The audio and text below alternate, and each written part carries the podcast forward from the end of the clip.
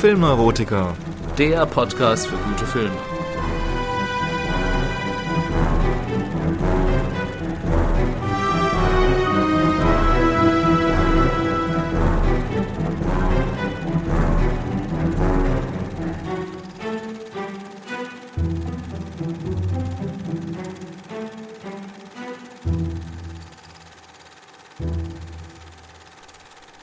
Hallo zusammen und herzlich willkommen zu einer neuen Folge von Die Filmneurotiker. Mein Name ist Matthias und ich bin froh, euch heute verkunden zu können, das lange Warten hat sich gelohnt. Nach einer längeren Sommerpause läute ich heute mit einer ganz besonderen Episode dieses Podcasts den Endspurt ins Filmjahr 2015 ein. Warum besonders? Nun, weil es heute nicht um einen Film gehen wird, den ich selbst ausgesucht und für gut befunden habe, sondern weil die Auswahl diesmal von einer meiner treuesten Hörerinnen getroffen wurde. Das bleibt mit Sicherheit die Ausnahme, aber ihr müsst mir glauben, auch diese Frau ist eine absolute Ausnahmeerscheinung für mich. Sie ist einerseits dafür verantwortlich, dass ihr so lange auf diese Folge warten musstet, aus dem einfachen Grund, dass mit ihr kein Podcaststudio der Welt konkurrieren kann. Andererseits bin ich dank ihr diesen Sommer auch so häufig wie noch nie im Kino gewesen. Ja, und im Moment ist sie sogar noch quasi missionarisch im fernen Vietnam unterwegs, um die Filmneurotiker auch in Südostasien bekannt zu machen. Mein Sonnenschein, ich wünsche dir bei dieser Mission weiterhin alles Gute. Genieß die Zeit und komm wieder gut zurück. Ich freue mich auf dich. So, so viel Zeit musste sein. Jetzt starte ich aber wie gewohnt in diese siebte Ausgabe von Die Filmneurotiker und wie ihr das schon kennt, beginne ich mit den News. Und da gibt es dieser Tage ja einiges. Wer die letzten Folgen dieses Podcasts verfolgt hat, der weiß, dass ich ein großer Science-Fiction-Fan bin. Umso mehr freut es mich, dass das Science-Fiction-Genre dieses Jahr ein regelrechtes Comeback gefeiert hat. Gerade ist Der Marsianer von Ridley Scott angelaufen, mit Matt Damon in der Hauptrolle. Der Film bekam sehr viele Vorschusslorbeeren. Ich selbst habe hab ihn bisher noch nicht gesehen und werde mir erst dann erlauben, ein Urteil zu bilden. Doch dieser Film bildet ja nur den Auftakt einer ganzen Reihe großer Hollywood-Blockbuster-Produktionen, auf welche wir uns in diesem und in den nächsten Jahren freuen können. Als nächstes steht ja das Finale von Tribute von Panem an. Dann im Dezember gibt es nach äh, langer Zeit mal wieder einen neuen Star Wars-Film, der ja auch der Auftakt einer ganzen Reihe von Star Wars-Filmen und Spin-off sein soll. Also zunächst Episode 7, das Erwachen der Macht. Er kommt am 17. Dezember und wird garantiert nochmal großes Thema bei uns sein. Dann geht es nächstes Jahr weiter, kommt im März Prometheus 2 Paradise raus, die Fortsetzung von Ridley Scotts äh, Prometheus. Im Juli gibt es eine Fortsetzung von Independence Day, Independence Day Resurgence. Bin ich auch sehr gespannt, was das wird. Und ebenfalls im Juli ähm, der dritte Teil von der Neuauflage von J.J. Abrams äh, Star Trek, Star Trek Beyond. Auch hier können wir gespannt sein. Und für 2016 ebenfalls angekündigt Alien 5. In weiterer Ferne dann 2017 und darüber hinaus ähm, soll es außerdem noch Avatar 2 und Blade Runner 2 geben, was insofern interessant ist, dass ähm, ja, Blade Runner von vielen als der beste Science-Fiction-Film aller Zeiten ähm, bezeichnet wird und es ja interessant sein wird, ähm, ob da eine, eine Fortsetzung auch nur annäherungsweise rankommt.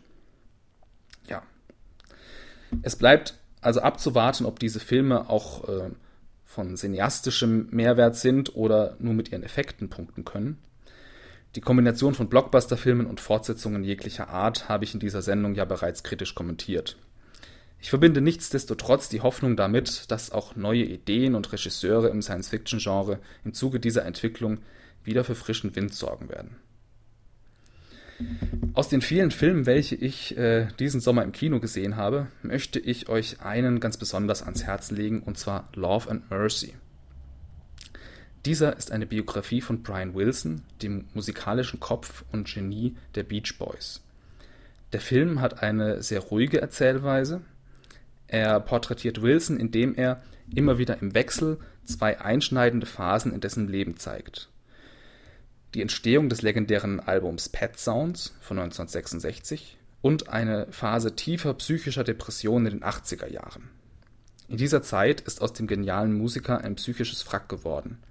Sein geld- und machtgieriger Psychiater hält Wilson als dessen Vormund an der kurzen Leine, während er ihn mit Medikamenten zudröhnt und immer mehr in die Abhängigkeit treibt.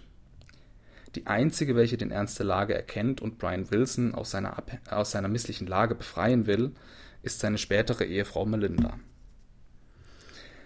Love and Mercy ist ein sensibles, brillant gespieltes Drama, welches durch die herrliche Musik von Wilson ebenso an Tiefe gewinnt, wie es seinerseits dieser wunderbaren Musik eine ganz neue Bedeutung verleiht. Inzwischen ist der Film auch auf DVD und Blu-ray käuflich zu erwerben und ich kann ihn euch nur wärmstens empfehlen.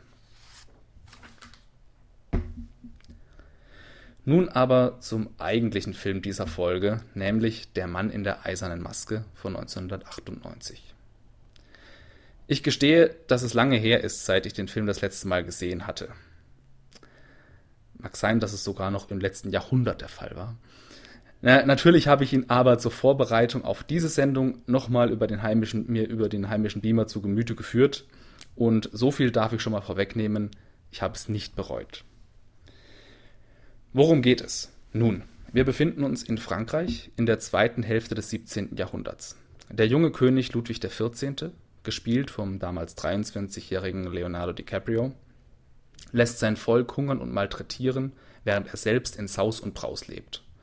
Auch in Bezug auf Frauen kennt der junge König keine Skrupel. Gefällt ihm eine, so macht er sie zu seiner Mätresse. Mit diesem Lebenswandel hat er sich bereits zahlreiche Feinde gemacht und wurde schon des Öfteren das Ziel von Anschlägen. Diese konnte bisher aber stets D'Artagnan, der Hauptmann der königlichen Musketiere und dadurch quasi Leibwächter des Königs, vereiteln. D'Artagnan ist der einzige der legendären vier Musketiere, welcher noch im Dienst ist. Die anderen drei haben sich, wohl auch aus Frustration über ihren unmoralischen König, zurückgezogen. Aramis, gespielt von Jeremy Irons, ist asketischer Pfarrer und hadert mit der Welt. Porthos, gespielt von Gérard Depardieu, ist derweil das komplette Gegenteil. Er betreibt ein Bordell, ist Weib und Wein zugetan und lässt sich gehen. Athos schließlich, gespielt von John Malkovich, ist Vater eines jungen Mannes, Raoul, welcher sich in die Hofdame Christine verliebt hat. Auf einem Fest im Garten von Versailles möchte Raoul seiner Angebeteten endlich einen Antrag machen. Es kommt jedoch anders, denn der triebgesteuerte König Ludwig wirft ein Auge auf Christine. Er sorgt dafür, dass er sie alleine antrifft und bezirzen kann. Als er von der Fastverlobung mit Raoul erfährt, lässt er diesen eiskalt an die Front seiner Armee versetzen, wo dieser kurz darauf ein Opfer der Kanonen wird. Ludwig lässt daraufhin die trauernde Christine zu sich an den Hof kommen. Mit einer Mischung aus subtiler Drohung, Imponiergehabe und Süßholzraspeln kriegt er die keusche Christine schließlich ins Bett und macht sie zu seiner Mätresse. Derweil ist Athos, der Sohn des getöteten Raoul, so erzürnt über den sinnlosen Tod seines Sohnes, dass er Rache schwört. Die alte Truppe der vier Musketiere trifft sich wieder und hält Kriegsrat. Sie sind sich fast einig, der König muss weg. Nur D'Artagnan will sich ihnen nicht anschließen. Ohne ihn hecken sie einen Plan aus. Der im Gefängnis Bastille inhaftierte Zwillingsbruder des Königs, Philippe, welcher seit sechs Jahren dort vor sich hin vegetiert, soll heimlich gegen Ludwig ausgetauscht werden. Philippe ist der Mann mit der eisernen Maske. Denn er muss Tag ein, Tag aus eine schwere Eisenmaske auf dem Kopf tragen, damit niemand seine Ähnlichkeit mit Ludwig erkennt. Aramis ist es, der seinen Kumpanen dies alles eröffnet, da er es damals war, welcher die Zwillinge bei der Geburt trennte und sich immer noch für das schlimme Schicksal Philippes verantwortlich fühlt. Mit einer List gelingt es den drei Freunden tatsächlich, Philippe aus dem Gefängnis zu befreien. Dieser bekommt von ihnen nun einen Crashkurs in höflich, höfischer Etikette, damit er auch als König durchgeht. Drei Wochen später ist der große Tag. Auf einem Maskenball entführen Athos, Porthos und Aramis den König und tauschen ihn gegen Philippe aus. Doch sie haben die Rechnung ohne D'Artagnans Scharfsinn gemacht. Dieser durchschaut die Täuschung und durchkreuzt die Pläne seiner einstigen Kampfgenossen. Es folgt ein spannendes und furioses Finale mit unerwarteten Wendungen und Enthüllungen, welche sich an dieser Stelle jedoch nicht vorwegnehmen möchte. Schaut euch dazu doch einfach den Film an. Ja, der Film suggeriert bereits zu Beginn, dass er sich auf einen wahren historischen Kern berufe. Das hat natürlich auch bei mir die Neugier geweckt, ob es tatsächlich diesen Mann in der eisernen Maske gab. Und die überraschende Antwort lautet ja, es gab ihn tatsächlich. Vieles im Film ist natürlich reine Fiktion, aber das Mysterium des unbekannten Gefangenen beschäftigt Historiker tatsächlich bis heute. Was sind die Fakten? Belegt ist, dass es einen wichtigen, wohl politischen Gefangenen Ludwigs XIV. gab, welcher von 1669 bis zu seinem Tod 1703 inhaftiert war. Die wichtigste Quelle für das Schicksal dieses Unbekannten ist ein Briefwechsel zwischen dem französischen Kriegsminister Louvois und dem Gefängnisdirektor der Bastille Saint-Mars, der leider Gottes nur stark zensiert überliefert ist. Daraus geht hervor, dass der Mann, welcher hierin als Eustache d'Auger bezeichnet wird, zunächst am 24. August 1669 in der Festung Pinerolo im Piemont bereits maskiert inhaftiert wurde. Hier hatte er Kontakt mit zwei wichtigen Staatsgefangenen, dem Marquis de Lauzon und Nicolas Fouquet, für welchen er angeblich zeitweise auch als Diener fungierte. 1681 wurde der Mann mit der Maske dann in die Festung Exil in den Alpen verlegt. Erst 1689 kam er in die Bastille, das berüchtigte Gefängnis von Paris. Ungewöhnlich sind die Umstände seiner Gefangenschaft. So wechselte bei jedem Gefängniswechsel beispielsweise auch der Gefängnisdirektor mit. Der Gefangene durfte von niemandem erkannt werden. Er musste beim Hofgang stets eine Maske tragen und durfte weder angesprochen werden noch selbst sprechen. Bei seinem Gefängniswechsel hatte man die Sänfte, auf welche er getragen wurde, daher auch mit Wachs versiegelt, wodurch der Gefangene jedoch fast erstickt wäre. In Pinerolo war er in einer speziellen Zelle mit drei Türen und doppelter Vergitterung untergebracht, damit die Wachen ihn weder sehen noch hören konnten. Sein Essen bekam er nur von jenem Gefängnisdirektor, welcher mit ihm die Gefängnisse wechselte. Allerdings ging es ihm stets verhältnismäßig gut, er hatte eine möblierte Zelle, bekam Bücher und durfte sogar Laute spielen. Die Maske war in Wirklichkeit übrigens aus schwarzem Samt gefertigt. Voltaire, der große Denker der Aufklärung, war es, der diese Fehlinformation über die Beschaffenheit der Maske zuerst in die Welt setzte. Diese wurde von Alexandre Dumas dann jedoch dankend für seinen Roman Der Mann mit der eisernen Maske aufgenommen, welcher 1845/46 entstand und das Schicksal mysteriö des mysteriösen Gefangenen mit dem der vier Musketiere verknüpfte. Die von Dumas dabei präsentierte Auflösung, dass es sich um den Zwillingsbruder von Ludwig XIV. handle, ist eine der populärsten Hypothesen. Sie kann jedoch nicht bewiesen werden und es gibt auch gravierende Fakten, welche dagegen sprechen. So gilt zum Beispiel die Geburt von Ludwig XIV als eine der bestdokumentierten Geburten in der Geschichte überhaupt, da hierbei rund 50 Personen anwesend waren und es mehrere Augenzeugenberichte gibt. In keinem davon ist jedoch von Zwillingen die Rede. Eine weitere Hypothese besagt, der Gefangene sei ein uneheliches Kind von Königin Anna mit Kardinal Mazarin gewesen. Da uneheliche Kinder aber nach salischem Recht ohnehin keinen Anspruch auf den Thron hatten, gäbe es auch hier keinen Grund für die strikte Geheimhaltung der Identität. 1893 meinte man des Rätsels Lösung dann gefunden zu haben, als es Etienne Basery gelang, die Geheimkorrespondenz Ludwigs XIV. zu entziffern. Dieser befahl demnach seinem General Catinon am 24. August 1691, den in Unehre gefallenen General Vivien Lallet de Boulogne zu verhaften, ihn einzusperren und ihm eine Maske aufzusetzen. Allerdings wäre hierbei die strikte Geheimhaltung des Gefangenen ebenfalls völlig unnötig gewesen und außerdem ist belegt, dass General Bouland erst 1709 starb. Es bleibt also wohl für immer ein Mysterium, wer tatsächlich der Mann mit der eisernen Maske war. Gerade deshalb aber inspirierte der Stoff von Anfang an die Kunst. Alexandre Dumas Roman war Vorbild für eine ganze Reihe von Filmen, der erste entstand 1929 Und auch die Verfilmung von 1998 mit Leonardo DiCaprio in der Hauptrolle basiert auf der Version von Dumas. Ja, der Film ist eine äh, britisch-amerikanisch-französische Koproduktion. Das sieht man auch schon an der Auswahl der Schauspieler. Die vier Musketiere werden quasi von der ersten Garde an Schauspielern der drei Länder verkörpert. Terry Irons ist Brite, John Malkovich ist Amerikaner, Gérard Depardieu ist Franzose oder war es damals zumindest noch. Jetzt muss man ihn ja schon fast als Russen bezeichnen. Und Gabriel Byrne ist ihre, fällt da also ein bisschen aus der äh, Reihe. Übrigens, ähm, für Dr. House-Fans interessant, sie können sich nämlich freuen. Der, Bri äh, der, Brite, der Brite Hugh Laurie alias Dr. House hat nämlich auch einen kurzen, aber sehr lustigen Auftritt in einer Nebenrolle als Berater des Königs im Film.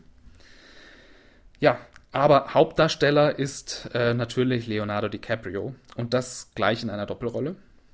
Er mimt sowohl Ludwig XIV. als auch dessen Zwillingsbruder Philippe. Das gelingt ihm auch sehr gut, obwohl oder vielleicht auch gerade weil die beiden Brüder so unterschiedlich sind wie Tag und Nacht. Ich fand seine Darstellung jedenfalls sehr überzeugend. Wie es mir bei dem ganzen Film überhaupt sehr leicht gefallen ist, mich auf die Geschichte und die Charaktere einzulassen. Diese sind klar gezeichnet. Jeder der Musketiere hat seine sympathischen Ecken und Kanten und der Plot hat ein paar äh, spannende Wendungen. Die Kostüme und Requisiten des Films sind außerdem große Klasse. Sie lassen den ganzen Prunk und Protz des Barock wieder lebendig werden. Der ganze Film ist rein vom ästhetischen her schon ein Augenschmaus. Dazu trägt natürlich auch zu einem großen Teil bei, dass sehr viel an den Originalschauplätzen in Frankreich gedreht wurde. Allen voran natürlich das bombastische Schloss Versailles mit seinen mächtigen, äh, prächtigen und riesigen Gartenanlagen. Ich war auch selbst schon dort und kann nur bestätigen, es ist auch heute noch so grandios dort, wie, in diesem, wie es in diesem Film rüberkommt. Dass es auch ohne Versailles geht, hat 2011 allerdings die deutsch-französisch-britische Koproduktion Die Musketiere bewiesen, welche komplett in Bayern gedreht wurde und in der die wunderschöne Würzburger Residenz beweist, dass sie ebenfalls mit dem französischen Vorzeigeschloss es jederzeit aufnehmen kann. Ich persönlich hatte großen Spaß äh, an dieser bis dato letzten Musketierverfilmung, weiß aber, dass die Meinungen dazu sehr gespalten sind und viele ihn für, für grottenschlecht halten. Aber ich schweife ab. Es geht ja immer noch um Der Mann in der eisernen Maske von 1998 und letztendlich um die alles entscheidende Frage, sollte man diesen Film sehen? Nun, seinerzeit war der Film zwar kein Flop, aber auch kein wirklich großer Erfolg an den Kinokassen. Statistiken haben ergeben, dass die Zuschauerschaft größtenteils weiblich und unter 25 Jahre alt war. Man darf in diesem Zusammenhang aber auch nicht vergessen, dass erst im Vorjahr der Filmpremiere Titanic für einen weltweiten Leonardo DiCaprio-Hype gesorgt hatte. Große Filmpreise hat der Mann in der eisernen Maske nicht erhalten. Allerdings bekam DiCaprio die zweifelhafte Ehre einer goldenen Himbeere für das schlechteste Liebespaar in einem Film dafür verliehen. Auch bei der Kritik kam der Mann in der eisernen Maske nicht sonderlich gut an. Er wurde als altbacken und ideenlos bezeichnet. Ich finde aber, man tut diesem Film damit Unrecht. Sicher, das Mantel- und Degengenre ist schon etwas Spezielles und mit Sicherheit nicht jedermanns Sache, aber ich habe mich prächtig amüsiert gefühlt. Der Film ist witzig, spannend, dramatisch und man ist einem Mysterium der Geschichte auf der Spur. Auch die Hauptdarsteller sind große Sympathieträger und machten es mir ebenso äh, leicht, mich auf das Geschehen einzulassen wie die prächtigen Kulissen. Man taucht wirklich ein in das Frankreich Ludwigs XIV. oder zumindest das Hofleben dass die Charaktere und die Geschichte von vorne bis hinten fiktiv sowie historisch haltlos und nicht epochengerecht dargestellt werden, das mag zwar stimmen, ist mir als Zuschauer aber ebenso bewusst wie herzlich egal. Wichtig ist vielmehr, dass der Film es geschafft hat, mich für seine Figuren und Ereignisse zu begeistern.